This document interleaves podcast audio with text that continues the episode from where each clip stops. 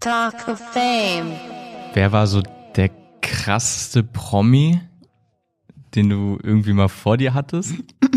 Ähm, das ist schwer zu sagen, ähm, weil, also wie definiert man krass? Ist krass quasi der Bekanntheitsgrad? Ist krass, weil die Person vielleicht anders war, als man erwartet?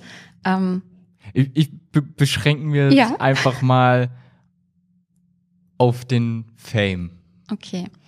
Ähm, dann würde ich tatsächlich, glaube ich, sagen, ähm, so Richtung ähm, Michael Jackson oder Justin Bieber.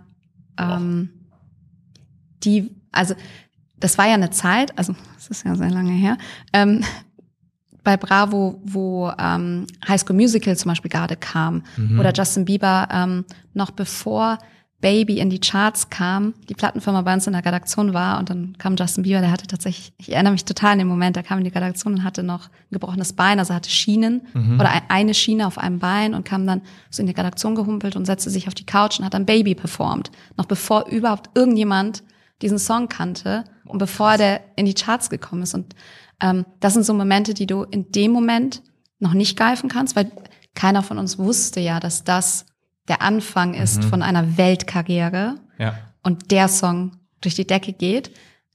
Andererseits hatten wir natürlich auch Personen in der Redaktion, die ähm, auch schon sehr lange bei der Bravo gearbeitet haben und natürlich ein, so wie Alex Gernand, der irgendwie so ein Gefühl dafür hatte Mhm. und sagte, das könnte was werden und dann performte er da den Song für uns und im Nachhinein denke ich immer, ach guck mal, du warst irgendwie direkt zum Teil, Start genau dabei und hast es irgendwie mitgekriegt.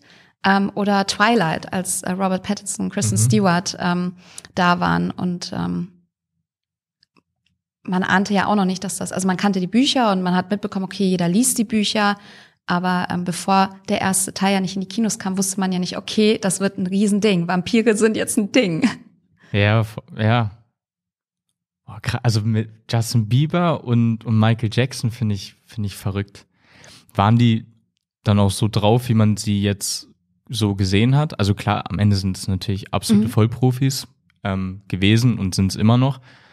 Ähm, aber man lernt sie ja trotzdem dann nochmal von einer anderen Mhm. Seite kennen, weil man ja gar nicht alles filtern kann, wenn man jetzt face to face irgendwie Mhm. wo sitzt.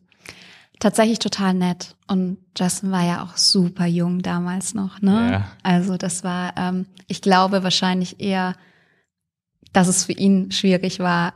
Er kommt nach Deutschland und dann sitzen da, ich weiß nicht, 50 Leute aus einer Redaktion und er kommt rein und alle stehen. Also ich glaube eher, dass es ähm, wahrscheinlich für ihn auch so ein Moment war, okay, was sind das alles für Leute? Mhm. Ähm, nein, aber super nett. Ich habe tatsächlich keine schlechten Erfahrungen mit irgendjemandem gemacht. Talk.